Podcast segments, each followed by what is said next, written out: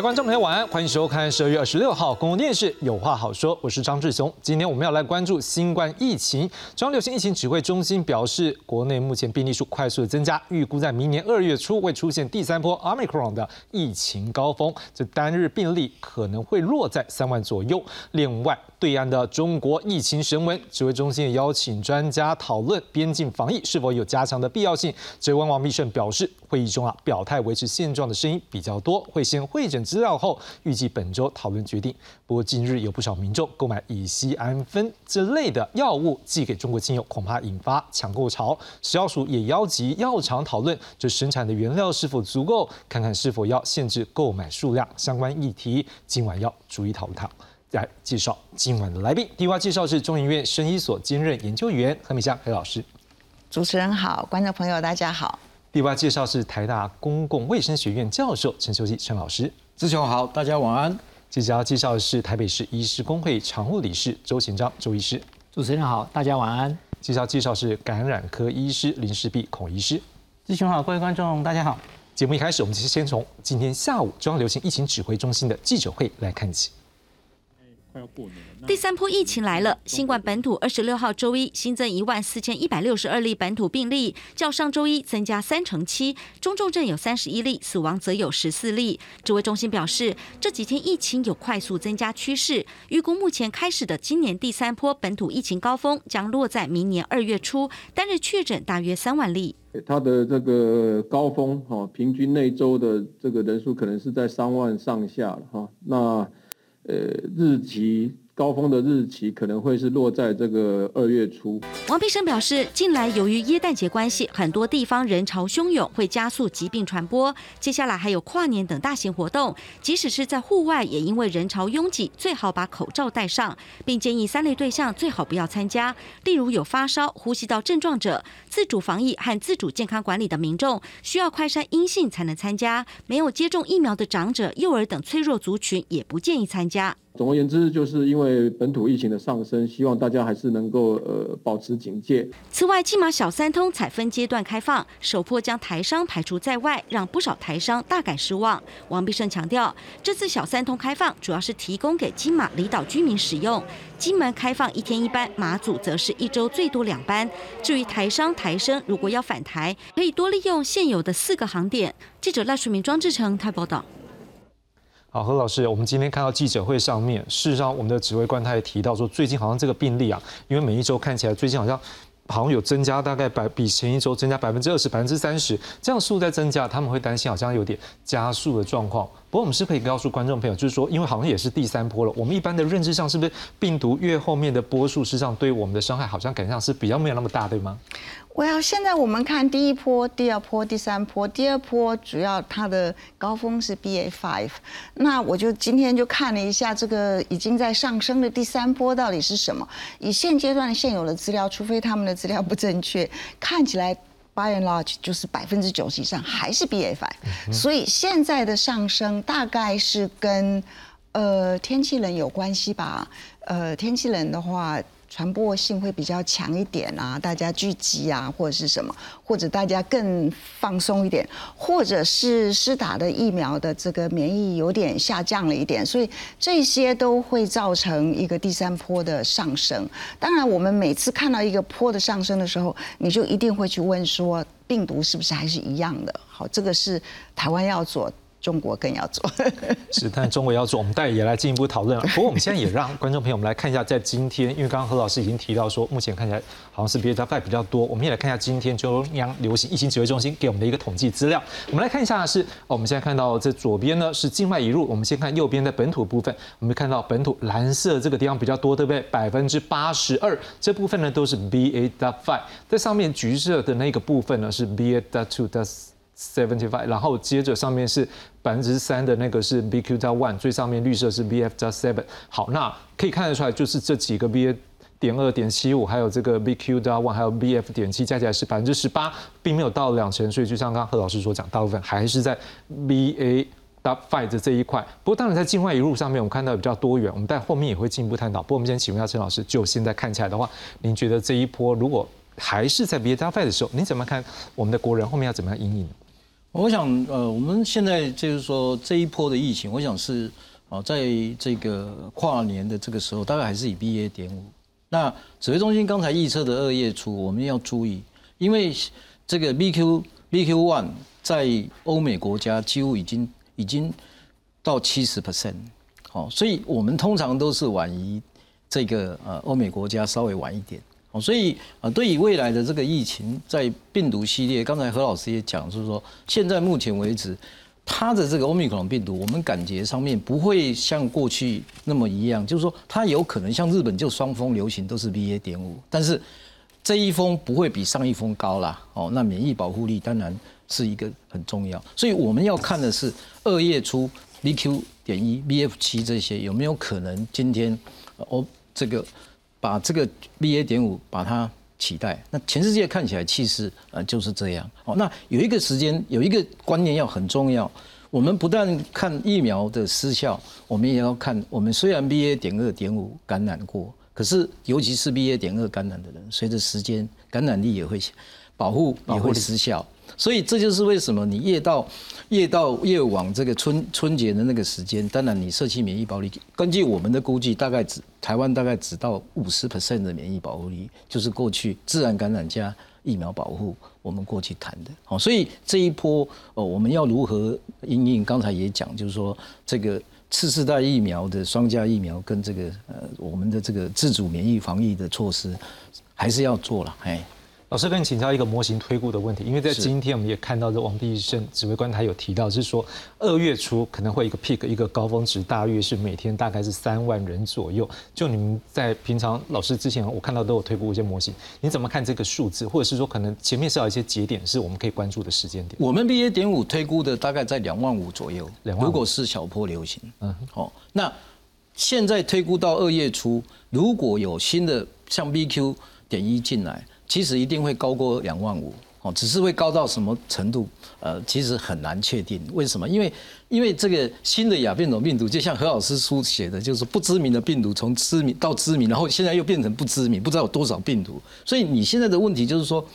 这个部分可能我们要看待这件事情，还是要以中重症的监视跟死亡其实为最重要的哦，包括中国大陆都一样。好，所以说这个部分。大家在这个地方观念还是稍微要有点转变，因为病毒越来越变种的时候，其实感染的相对而言，你自然感染跟这个呃所谓的这个疫苗的感染，这个已经是保护力的问题。好，那所以我觉得这个部分，我我们的看待是用这样的方式来看待。所以中重症的监视一定是最重要。台湾现在目前中重症中症大概是百万分之二每日，我这个重症大概是百万分之一。哦，那死亡差不多跟重症差不多，那这个差不多现在目前是跟过去的日本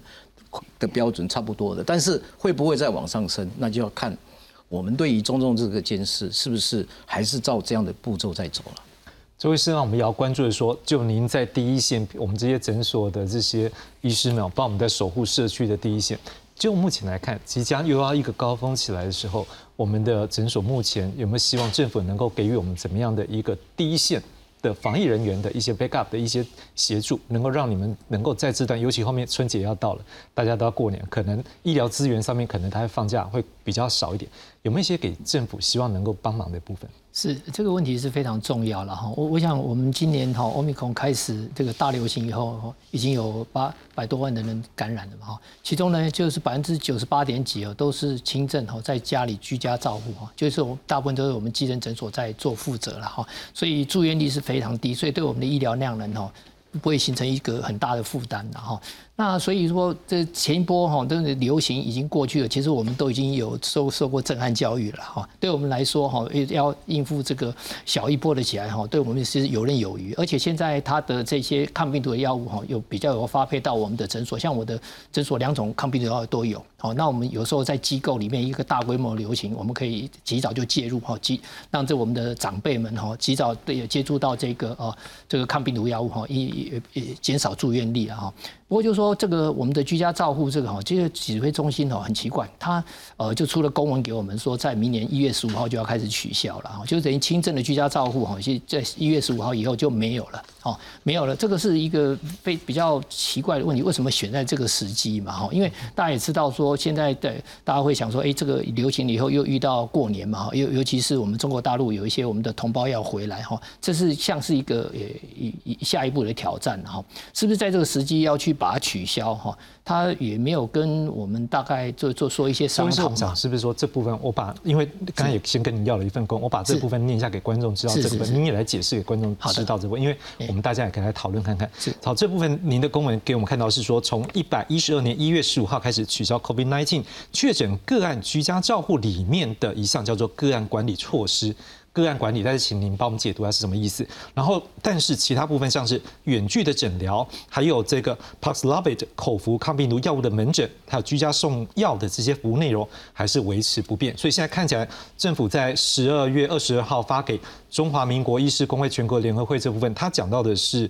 个案管理的部分，对不对？这是是怎么样的内容？这个案管理部分，我跟各位观众哈稍微解释一下了哈，就是说我们分为两部分哈。一个就是说，如果说我们现在这个大家都是用这个快筛阳性来做这个呃判读嘛，哈，那就被通报确诊。那这时候，譬如说我的诊所有视讯看诊，有一个长辈来，好，他经由这个我们的视讯，好，我帮他通报确诊以后，那现在他现在居家隔离是五天，之前是七天，那这五天到七天之间呢，我们就把它收为我们居家照护的个案。这五天到七天，我们会追踪他的身体健康状况，好，包括他在吃抗病毒药物的时候，我们希望每天能够监测他的体温，还有监测他的这个血压、血氧浓度，哈，如果有什么不诶不太对劲的地方，我们要及早介入做处理的，哈。那有时候我们打电话去，哈，那个长辈也很可。可爱了啊！这个医生打电话来，他很高兴哈，那就忘记他自己生病，跟我们扯了很多。然后其实我们要花很多的时间。那第二个就是说，在这个医院哈，有的是在医院通报确诊的。那通报确诊了以后呢，他们医院当然没有这个比较没有这个机制了哈。那这时候呢，我们的市政府像在台北市的话，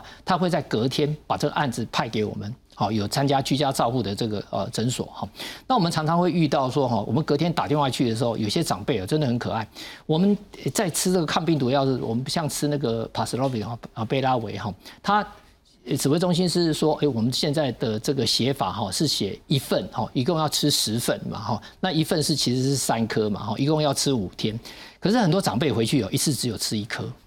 好，还还有像莫拉皮拉维，他第一次要吃四颗，他也是只有吃一颗。那我们打电话去的时候，就可以及时哈去更正这个这个。如果说将来这个机制取消的话，哈，因为其实我们。在我们以前以往哈，我们在看病人都是比较被动了哈，不是就是我们在诊所嘛，有人来上门嘛，然后我们就是帮他处理完了以后，他回家，那有什么问题，他其实会来跟我们联系哈。但是这个居家照护是我们变成是我们的医师是主动我去关心病人哈。我觉得这个呃在在这个呃入住院率能够这么低哈，也是因为说哈我们的这个政府哈有有这样我们轻症有分流哦到我们的这个基层来，那我们的中重症有让这个医院去哈这个。专心去照顾了哈，这样子来过分流的时候哈，我们的医疗量能哈，你看像去年哈这个呃第第一波这个我们开始三级警戒的时候哈，那才几百例啊，根本就是医疗量能好像都要崩溃了一样。现在这个之前呢，就是一天哦八九万例，我们也不会不会觉得怎么样，大家好像就是越来越这个正常的生活了。所以全国联合会后面是不是要来做开会讨论？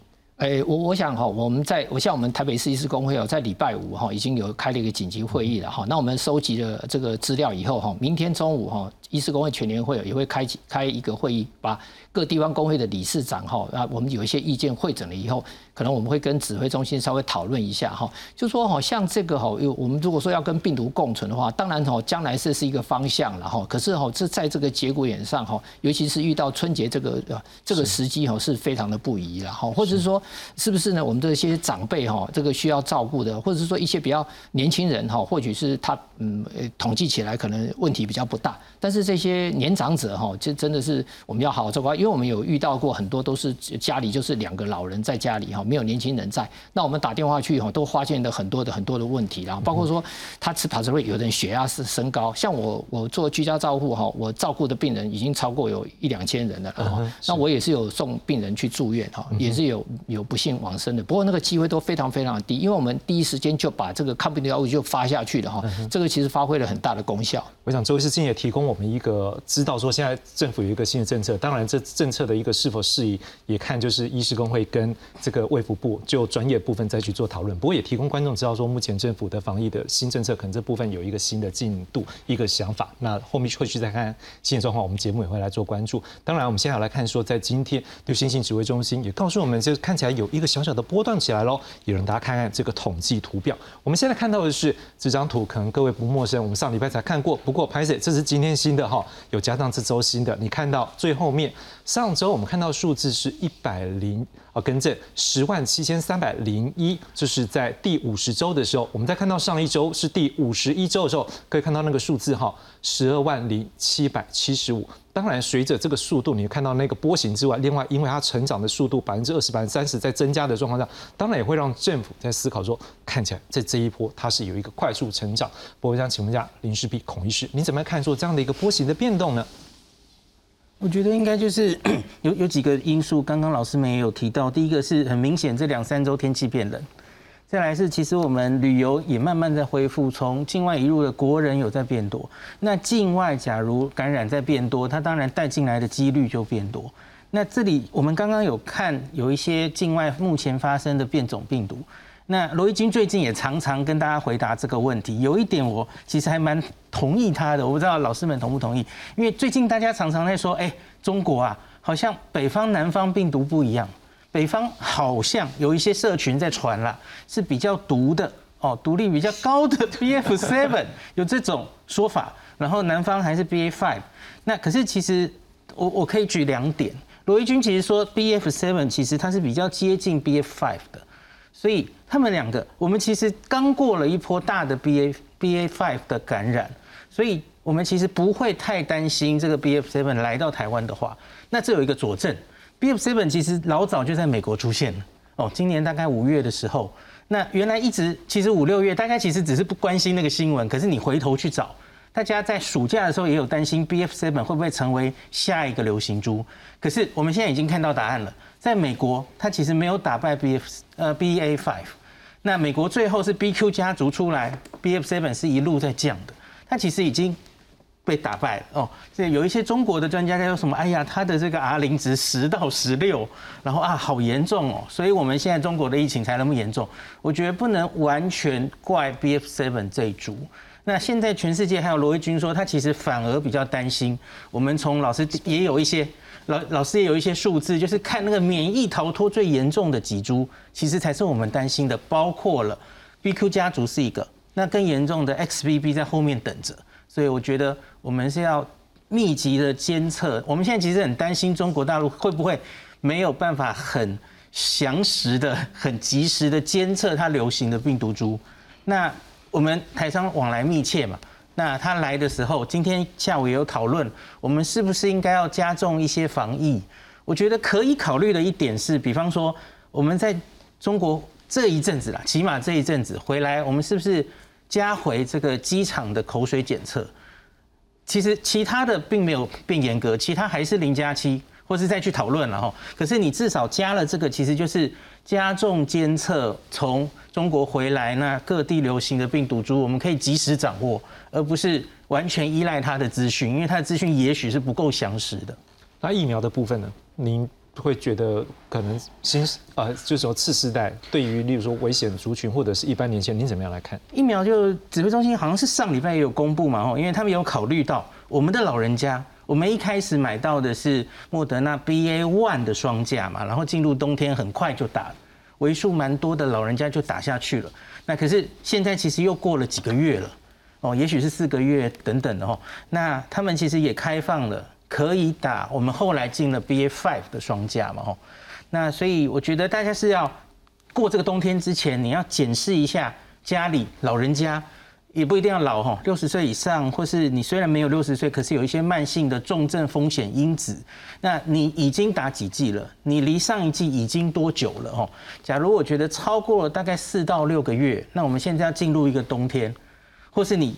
有出国计划啊，你染疫的风险会高一点。的话，我觉得都可以考虑针对家里的脆弱族群，是不是应该去打？也许对你来说是第四季或第五季，个别考虑来应付这个冬天。好的，接着我们要关注的是刚才林世玉孔医师和包括几位专家，我们都有讲到一个可能，我们后面来关注是说啊，如果中国的疫情如修如翁，然后会不会对我们也是一个防疫上面也是一个可能会担心的地方了。不过这几天，因为我们也关注到说，当我们要去查他们的一个疫情的时候，他们的统计的这单位叫做卫健委，他们从二十五号开始，他们把这一个数字啊，就是就是没有在每天发布疫情的讯息。好，那所以他们改由这个中国疾控中心发布相关的讯息给大家来做参考跟研究使用。但然这个时候就让我们就在想是说，诶，到底他们现在的病例是不是增加的很多呢？的确，像是北京，他们现在有一个非可能不是那么正式的一个统计，说他们每天急诊的病例增加两倍，而且重症比例接近五成。所以可能我们也听到很多来自于那边的报道，说看起来这医疗量能好像快要盯到顶了。我们来看看相关的报道。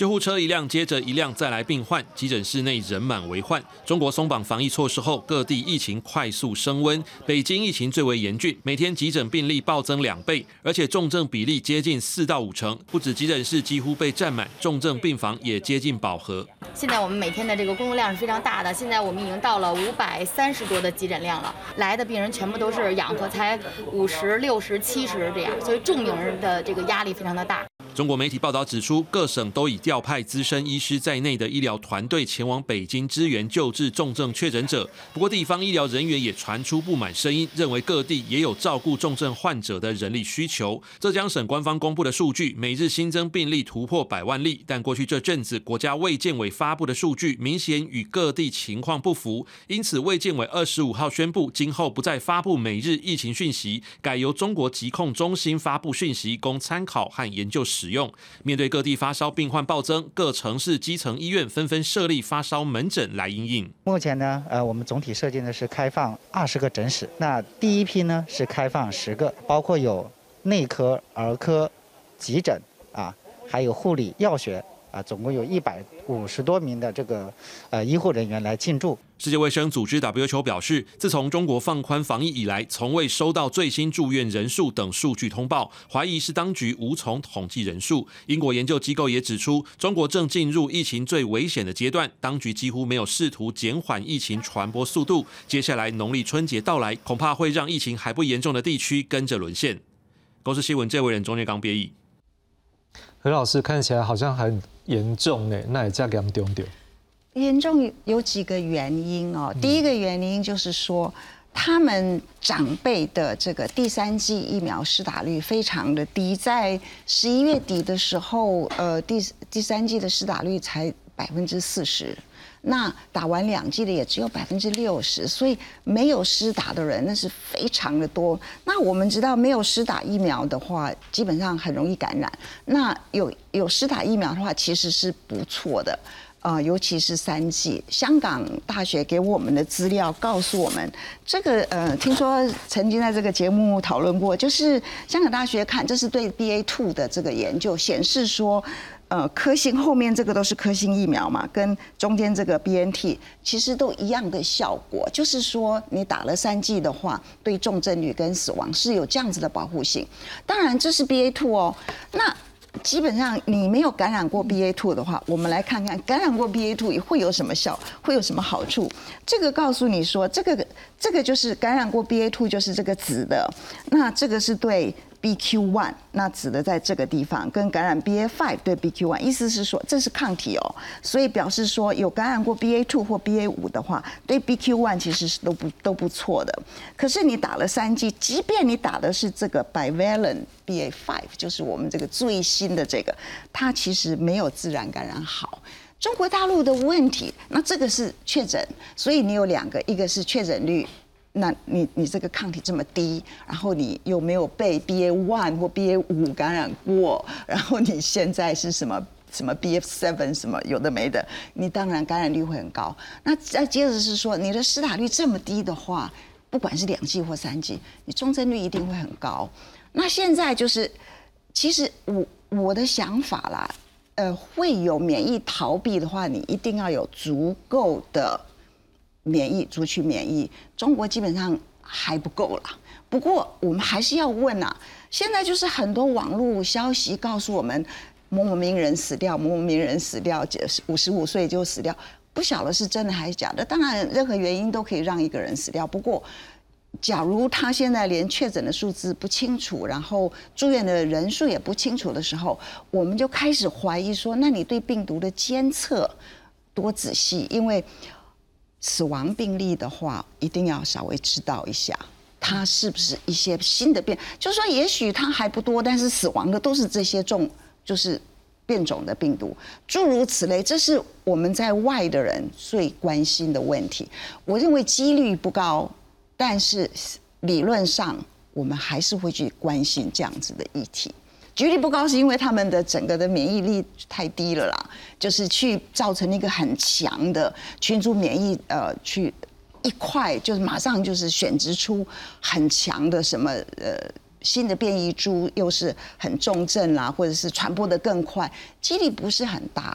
呃，就是比我们低啦。虽然就是它会有各式各样有的没的变异株，但是不一定都是有用的，就是就是一堆有的没的变异株，因为传播很快，会有这样子的现象。但是能不能去选择出来，那这是另外一回事情。所以老师刚刚整理两块，我们看我这样整理对不对？就是说，第一个就是说，就算打三啊，如果打三剂的科兴，也会有绝对性的一个效果，这是第一。对 B A two，对 B A two 嘛。那当然，现在新的又会降一点，但是应该还是有的，不会没有。那他们错失了开始 B A two 的机会，就是呃，你去模拟的话，B A two 出现了，你就。开放嘛，你已经打到这个程度了，那当然他们施打率是不够好嘛，哈。不过就是要赶快施打，然后开放，你就有 B A two，然后面对 B A five 就好一点，有了 B A five，面对新的又会好一点。现在这个就是我们台湾人。所以回头看，是不是就他一开始风控的就不对了，就不对对，是时机或者是内容都有问题吗？时机内容都有问题啊，就是时机。你意思是说我们要开始接受一个事实，就是我们的疫苗没办法。保护，呃，传播，保护这个确诊，所以你一定要在某些时候，你疫苗施打率到一定的程度的时候，赶快慢慢的开放。因为为什么？因为打了疫苗之后，你都没有自然感染，它就一直降，它降得很快。没有有自然感染，它还还维持一点；没有自然感染，这个抗体降得很快，一下就跟没有打一样了。嗯嗯，这个是一个呃。美国叫做 Free Free 叫做什么 Free Affinity 叫他们所做的研究，这个就是香港，这是中国。这个香港就是在四月的时候，他赶快施打，然后开放，所以这个是它的免疫力。这是中国在八月，在十二月的时候，保护性是十十以下，几乎是零。嗯，所以这个是。很严重的，你你没有作为，然后你没有赶快再施打疫苗，你的你原有的疫苗距离你现在的病毒抗原性越来越远，保护性只会更下降。除了你抗体下降，绝对的保护性又更下降，所以整个就是无法现在。我们很多西方的资料告诉我们说，啊，这些原始抗体保护 BA two 是多少，保护 BA five 也都还有，甚至保护什么 BQ 什么这个的也都还有，呃，XBB 什么都还有。可是他们现在对于他们在就是完全都没有的时候，我们就不知道了。像 BF seven，其实我没有看到资料，也许有，但是文献上我还没看到，它可能跟 BA five 还是蛮接近的，所以。反正你没有被感染是没有更好啦。对于这个病毒的传播，你一定要了解你的工具是什么，你的工具能做到哪里，然后你怎么运用一个排列组合，取一个最佳的时机，让你得到一个最佳的效果。老师，这是不是一个对比？因为可能有些观众或者是我们对于政府，我们。就中华民国台湾政府这边有时候过去想说，不知道。那你这样讲一个，我突然 我突然醒过来一个点，就是说，因为为什么要赶快那个时候要做开放？是不是就像您刚讲，这是就是两岸的一个对比，对不对？是啊，这个是，就是说，我们不敢说我们的政府一定是那么聪明，但是至少。在一定的时间，他面他他他面对了这个事实，可能学者的影响，可能他也接受了这个事实。中国就一直不接受，一直到被逼，然后是在一个最糟糕的状态，就是最冷的冬天，一就是免疫力最低的时候，你来开放，这个是完全我跟你讲，从健康权的角度，我还没有看到国际的科学家从健康权的角度，就是现有的。公共卫生的工具有多少，医疗有多少，你要尽量用啊，你选择不用，然后让他们接受这样子的一个不好的、不健康的，就是非常不利的一个呃病情等等，这个是。这个是没有符合一个没有符合科学的标准，也没有符合健康权该有你该提供给你的人民的健康权来 fulfill 他们的需求。是这个是很不对的。我们我们骂我们的政府，我们看看北京的话，很感激我们住在台湾。所以我想这也都是。像你们几位防疫专家都有持续给建议，我也相信说政府都听到你们的建议，用工位的专业来看这事情。不过想要要请问一下陈老师，像今天这个新长苏贞昌他有提到说，因为我们也在担心说对岸这一波疫情可能会稍多，还有讲到说可能他在担心说会持续三个月以上。您怎么看说这一波在中国这个疫情可能高峰点，或者是说可能它会持续的多久呢？是啊，因为我们呃，大家都会认为说，即使中国疫情大家都认为说，好像很快就会过去哦。那这是我们，其实这是我们用呃，他们刚开始还没有还没有开始这个数据通报 block 的之前的数据 S E I M 的估计，因为你现在也不能完全都用原来的 R 论值估计了，哦，所以你看，它要到三月底有五点五亿。那我要强调的是说，其实你要达到这样的自然感染的保护，因为大部分都是轻症嘛。好，那这个五点五亿其实大的时间大概是三月底啊，所以我们永远不要忘掉了。虽然这个病毒传播力很快，可是它会因为中国大陆因为地大又又人多，它的像这个南北之间的差异。它的这个都市密集度，它的这个年龄层不同的，我们都遭遇过啊，一定都是年轻人先感染呐，老年人才后感染呐。所以你时间到底要弄多久？哦，那所以我担心的是这个哦，因为你看看两岸之间的 ICU 差别这么大，所以我一直认为中国大陆今天我们也要注意一点，就是说这些确诊通报个案其实不是中的中国大陆的重点。它的人口大，它几乎没有能力在负担这样的通报个案。它唯一的就是做中重症的监视。因为刚才何老师也讲，其实他今天这个疫苗已经也没办法再再打，也来不及。所以他对于中重这个监视的衰落族群是他的一个重点。所以他在每一个其实的中重是这样。好，所以所以你看到这个是这个就是今天这个呃 Lancet 的估计，Lancet 是估计他估计大概在。这个啊，一百三十万到到两百一十万的人死亡嘛，这个就是我们我们这个 model 估计大概是一百八十万，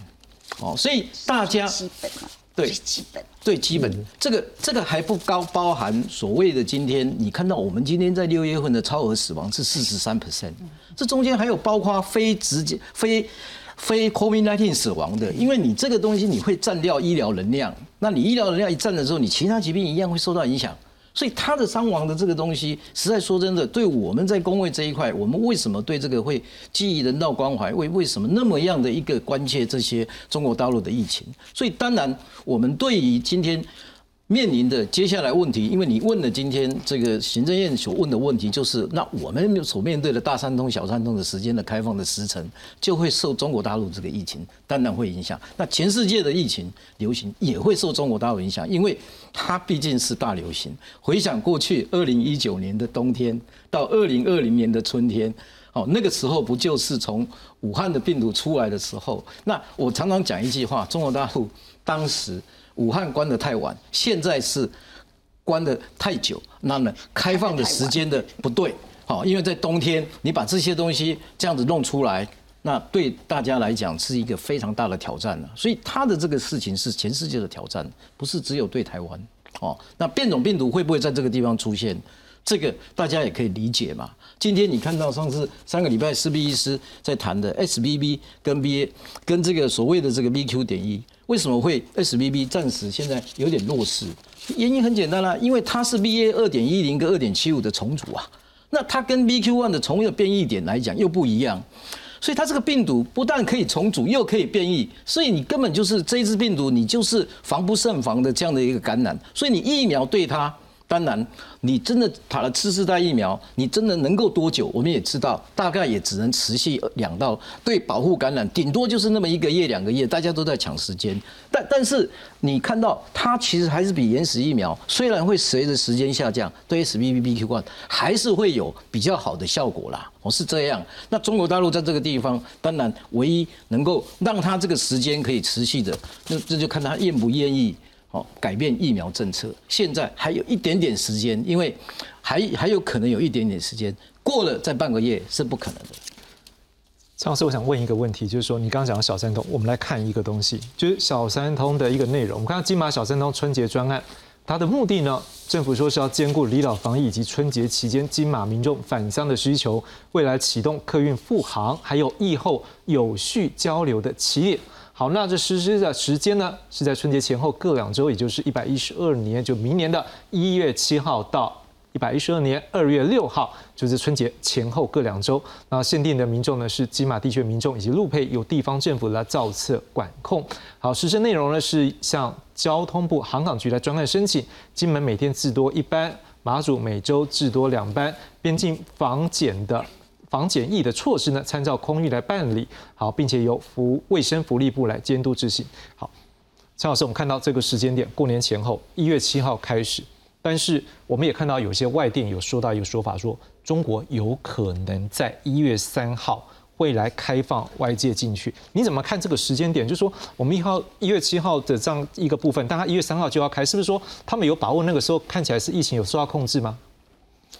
我我们这样看一个问题，我看的刚好是相反。嗯，我看中国最重要是他什么时候把民众放出来啊，而不是今天 看他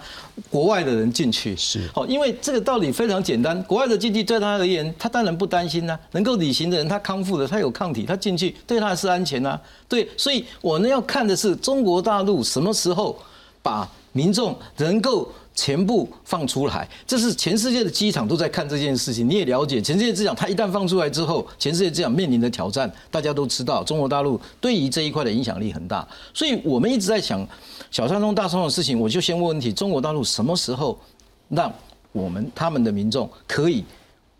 出来，那就要等到他的疫情结束，免疫力够，他才敢啊，否则他会又造成今天还记得当时武汉出来的，在三十八度的这一条这个所谓的这样的一个这个机机场线上面所导致的南韩、意大利一个一个这样子，那这个历史上绝对不可能再如果再重演，那么对人类来讲，我觉得这个是一个，我觉得是非常非常的大的遗憾呐，哦，所以我们要问这个事情。那小三通的问题，我特别跟大家讲，就是说大家也要注意。当然，我这个资料不一定完全讲的都一定正确，但是你也知道，这是过去我们看到全国跟金门，哦，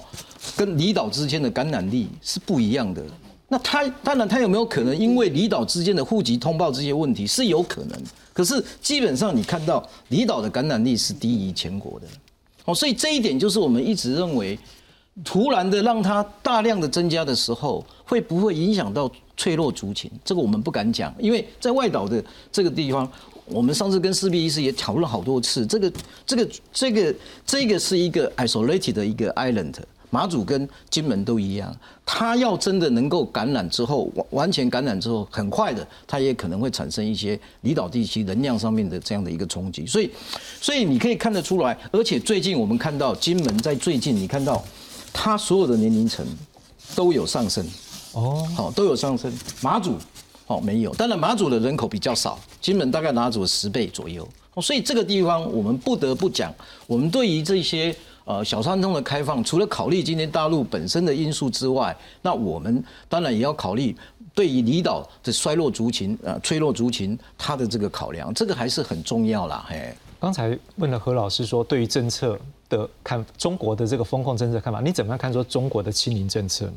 不，中国清零政策就是说，因为他们也被迫要清零，在刚开始，因为他的他疫苗政策没有打好，今天就会造成他非得清零，否则他他今天他的这个医疗能量怎么负担？可是我们就是觉得很奇怪，为什么会解选这个时机来做现在的解封？因为他要解封，让他自然感染产生免疫保护力。刚才我们也认为欧米伽这是一对一一个一个做法，每个国家都在选择最佳点来做解封，每个国家包括台湾，对不对？可是问题是在于它的开开放这个解封时间是呃比较奇怪的一个时间。世界有影响。当然会有影响。所以我认为，呃，对中国来讲，我认为这个部分，我们自己的看法是因为受到真的受到经济、经济跟政治的这样的一个影响很大，所以逼迫他非得开放。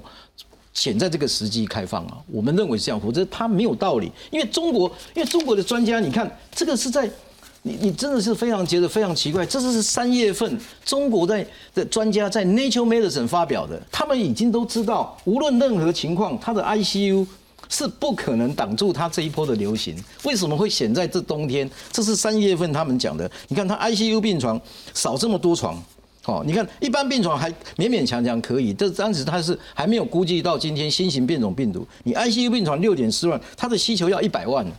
所以他当时这个是三月份，是中国人自己，中国大陆自己发表在 Nature Med 的，他怎么会不知道说今天？所以他选择在这个时机开放，我认为他的清零政策就像我们讲，就是说他的清零政策在这个地方转变，哦哦，所以所以你看清零政策一转变之后，他通报就下来，嗯，这个就是今天，呃，我们觉得有些时候就是会觉得，在中国政策上面，它需要强化。那我现在的意思就是说，他现在大概也不可能再通报这些呃这些个案，因为他他的这个 RT p c 也没有，快筛是不是能够像中国大陆这么广？所以他在这个地方应该强化他的中重症的监测，才是他今天能够告诉外界，到底今天他们的情况有多严重，来显示对对他的这个呃。变种病毒有没有可能在这样的一个情形再产生新的流行呢？是，我们也来看到是说，当中国从二十五号他们不再公布他们这个最新的一个防疫数字，我们也来关注说，可能这是不是也代表说，在统计数字上面已经没有办法去做解读，所以当然他们就会把它放掉。我们来看一下这相关的一个说法。来，我们先看到是十二月二十五号开始，中国的卫健委他们的国家卫生健康委员会呢。发布说啊，从即日起二十五号开始呢，不再发布每天的疫情信息喽，会由他们的中国疾控中心发布相关的疫情信息来供参考以及研究使用。而根据十二月二十四号，也就是在他们不再发布这信息之前，我们看到相关的报告。我们先看到是三十一个省，包括自治区、直辖市，还有新疆生产建设兵团的报告说，新增确诊病例四千一百二十八例，其中本土病例是四千一百零三例，没有新增死亡病例，现有确诊病例是。四万一四万一千六百九十九例，其中重症是五百一十五例，累计死亡的病例是五千两百四十一例，累计报告确诊的数目呢是三十九万七千一百九十五例。当然，这样的数字会不会被认为呃有所隐瞒呢？可能各界有不同的角度了。不过，我们要来看的是说，当二十四号是中国疾病预防控制中，他们有提供一个数字是新增确诊病例两千九百八十三例，并没有新增死亡病例。那在浙江省的部分呢，他们二十五号是说新增阳性数是突破一百万，预期元旦前后达到高峰，届时每天新增的阳性人数最高是两百万人，呃，高峰期预计维持一周。在广东省呢，这东莞市的卫健委他们说，根据数位模型预测，结合专家评估的判断。感染者正以每天二十五万到三十万人的规模来增长，而且增加速度越来越快。而在山东省青岛市的卫健委，他们说，按照监测数据来推测，目前每天新增的感染人数是四十九到五十三万人，而在二十四跟二十五号这两天呢，会在这个基础上以百分之十的增速来增加。我想请问下周医师，就基层过去我们台湾也经历过一段就是比较高峰期的时候，您认为在中国现在这个数字有没有失真的可能性，或者是可能的确这个量也可能就超过太多了，也没有办法去做统计？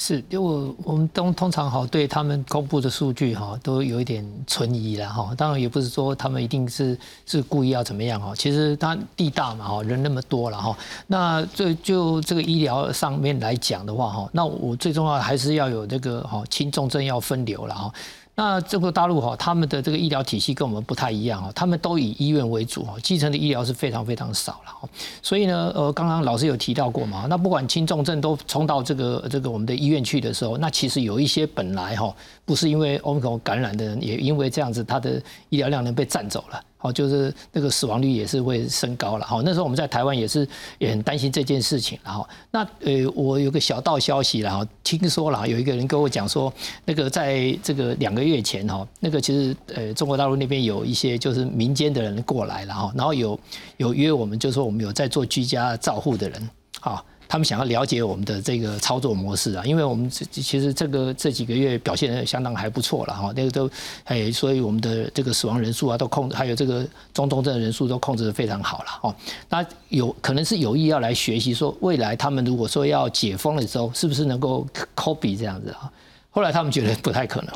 因为他们医疗体体系跟我们这边实在是差很多了。他们其实每一个人生病哈，就像我们在这个我们小时候那个时代啊。都希望去打个点滴啦，哦，他们要叫他呃只有吃药，他们也不太愿意了，哦，啊，他们对这个精神诊所也是不太信任的，哈，就是等于是说他们的这个医学教育有分为很多种，哦，所以他们对这个信任感哦，基层医疗信任感并不高，而且哦，就是说大家的这个呃他们的基层医疗量也是少，所以他们没有办法像台湾这样做去分流的时候，大家都集中到这个啊医院去的时候，那一定会排挤的嘛，就像刚才我们看到他他那个讲讲说哈，这个呃这个。影片里面讲嘛，哦，他们的的量有多少多少？因为这个，因为是连那个一般的人。他都会跑过去。那其实，在在台湾，我们现在都习惯了哈。我们其实我们跟他做卫教做得很好哈。但我们在做呃这个呃居家照护啦，做这个视讯的时候，很多我们的他就根本就不会离开他家里哦。他们都很乖。我们我们的这个人民也是非常非常的这个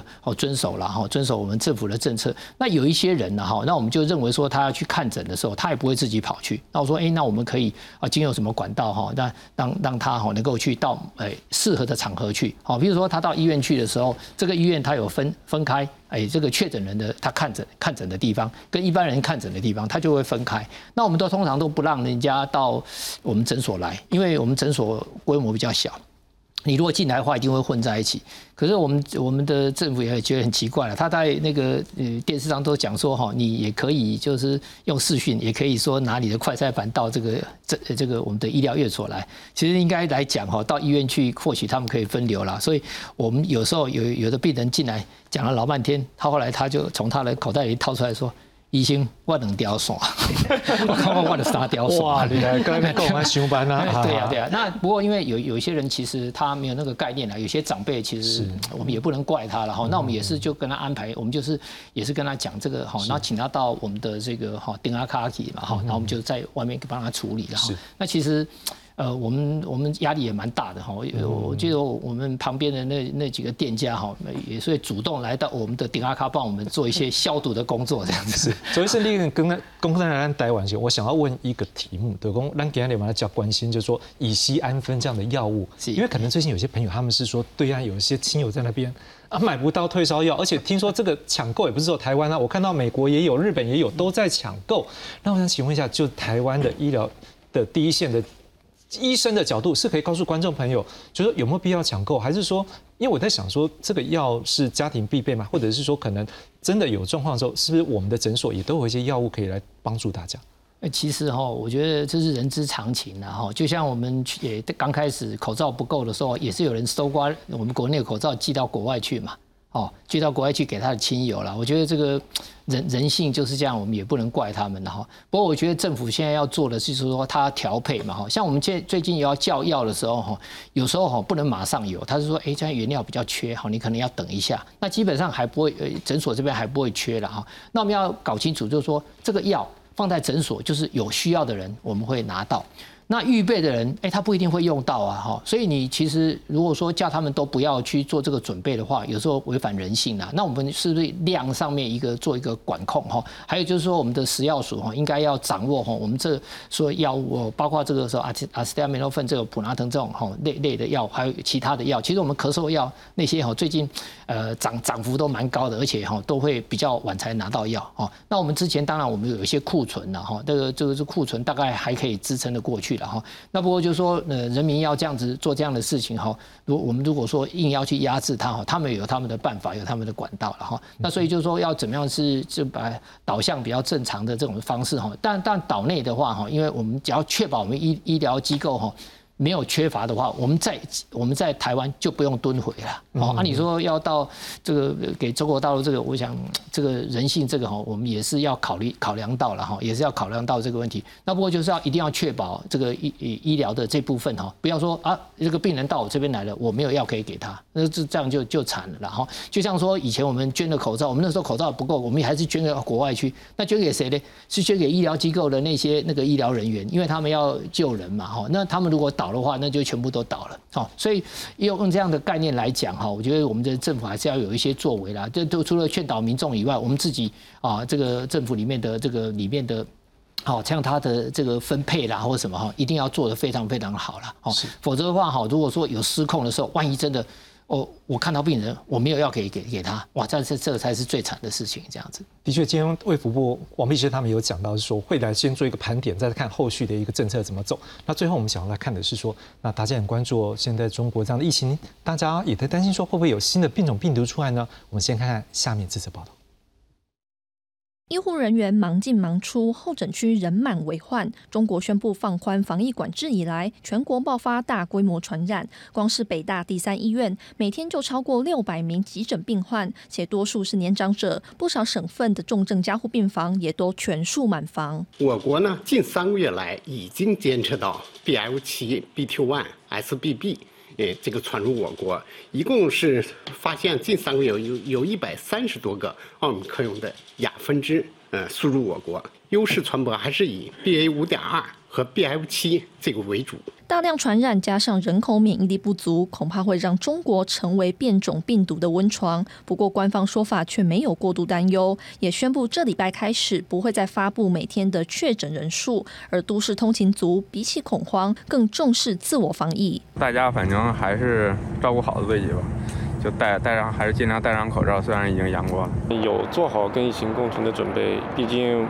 封闭也不是长久之计。同样担忧变种病毒肆虐的还有美东地区。截至二十四号，XBB 病例已经占据全美百分之十八点三。XBB 是 Omicron 亚型变异株 BA.2 的分支。美国传染病学家福奇之前指出，以最初变异株和亚型变异株 BA.4、BA.5 为防疫目标的更新版疫苗追加剂，对 XBB 还是有一些防护力，但没有最佳防护效果。尽管如此，因变种病毒住院治疗的人数目前还没。没有暴增。由于亚洲许多国家疫情居高不下，印度在新年假期加强入境检测隔离，尤其要求中港、日韩和泰国的旅客必须缴交阴性报告。国内防疫规定也更加严格，公共场所一律要戴上口罩。公司新闻梁燕编译。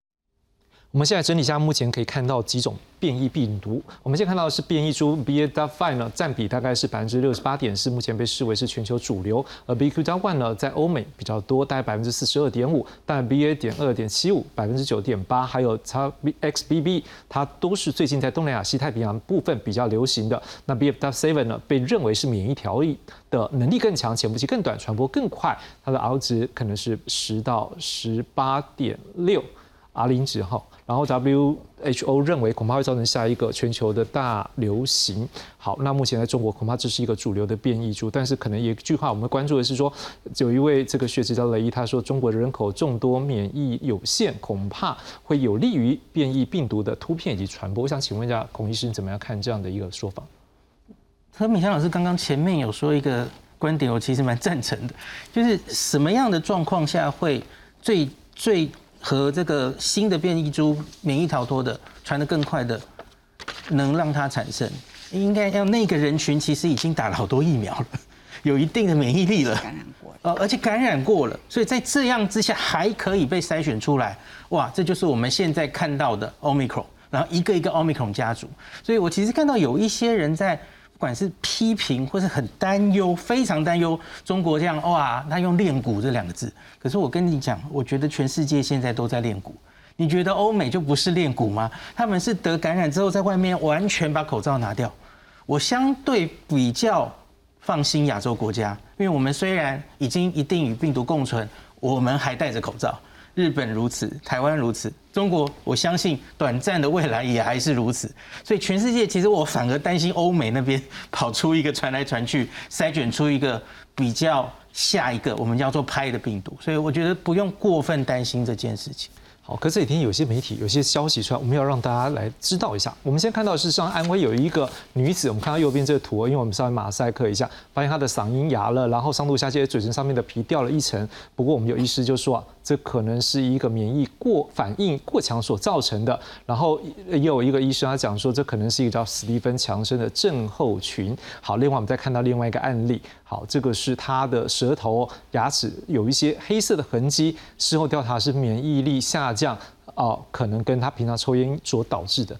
何老师，这样看起来大家都看到一些消息就会怕呢。这个真的以后病毒有可能这样子变异吗？我们这样讲，这种媒体叫做无分母媒体。无分母媒体就是只要一个数字，他就给你报，只要他看起来有新闻价值，就百分之百了。对对对，就百分之百。所以这个其实中国人那么多，每天都有人在生病，你什么东西都把它跟新冠扣起来，其实是没有什么没有什么特别的意义。不过我们来看一下，就是说，呃，哪一个病毒比较重要？其实我们随时都要看，那像这个 XBB，感染过 BA five，不感染过 BA two，然后打过三剂，呃，打过第四剂的这个 BA five，它都是很低的。告诉你说，它距离你现有大家所认识的免疫力是非常的远的。这种情况之下，你也可以打疫苗，没什么用；你也可以被 BA.5 感染过，保护性也很小。所以，什么东西对你最重要？你自己的健康。所以我们一直都没有花时间去讨论。什么状况让自己更健康？也许那是另外一个议题。我的书里面的最后一个大段，全部就是讲那个什么让你可以维持一个比较健康的状态，来应付各式各样的问题。这个是我们一直没有去注意，我们的健保一直在治病，我们的健保没有促进健康。健康真的很重要，可以帮助我们提升免疫力。好，陈老师，你怎么样看病毒的一个演变？是不是看起来它应该就不会再有更严重状况，而是慢慢的？一个比较轻一点的方向。对，其实我们在欧米孔出现之后，我们觉得这欧米孔就好像人类这个在竞争一样，所以我觉得这个部分的亚变种病毒越来越多，代表的其实就是流感化目前的可能的趋势会更清楚。所以我觉得这个问题大家不要太担心。我只是觉得就是说，大家如果太重视通报这些感染确诊个案，有些时候会让本来好的社区免疫保护力会误导为。感染越多越危险，然后呢，忽视了种种症。今天我在节目一直讲这个事情哦，所以因为你变种病毒所造成的这些呃抵抗这个抗体的抵抗力会下降，所以这些估算数值其实都现在目前来讲没有办法知道。那我觉得就是说，在这种情况之下，我们应该去强调幸福解封的另外一块跟防疫之间的相辅相成，哦，来双轨防疫啦。所以还有幸福。所以的确，就像几位老师所讲的，跟各位观众朋友不用担心，新的变种病毒再出来，它的演变的原理是。